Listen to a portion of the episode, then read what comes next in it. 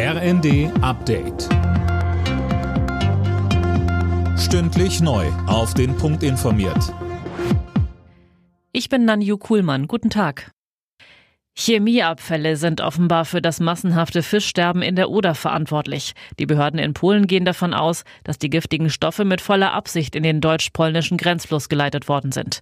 Mehr von Tim Britztrup. Bundesumweltministerin Lemke spricht von einem Verbrechen. Wichtig seien jetzt Schadensbegrenzung, Schutz der Bürger und das Herausfinden der Ursache.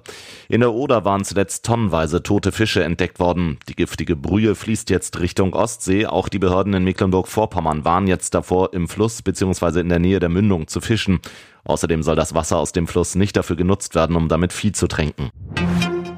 Das FBI hat streng geheime Dokumente bei Donald Trump beschlagnahmt. Das geht aus Gerichtsunterlagen hervor, die der zuständige Bundesrichter freigegeben hat.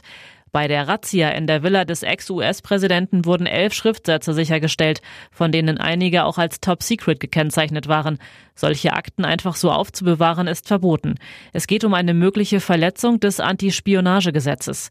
Trump könnten nun bis zu fünf Jahre Haft drohen. Der Ex-Präsident sieht sich als Opfer linksradikaler Demokraten. Das sächsische Grimma ist auch heute noch Symbol der Jahrhundertflut vor genau 20 Jahren.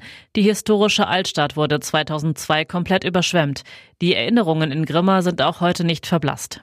Man ist machtlos, wenn man sieht, wie schnell das Wasser kommt, wie Häuser, wie Autos weggespült werden. Wir haben im zweiten Stock gewohnt und dann haben wir uns entschieden, auch mit einem weißen T-Shirt auf dem Dach zu winken, bis der Helikopter kam. Ja, und dann durften wir zwei Tage nicht rein und dann haben wir gesehen, was dann hier passiert war. Und dann haben wir im Grunde genommen alles rausgeräumt, weggeschmissen, bis auf den Putz. Alle Nachrichten auf rnd.de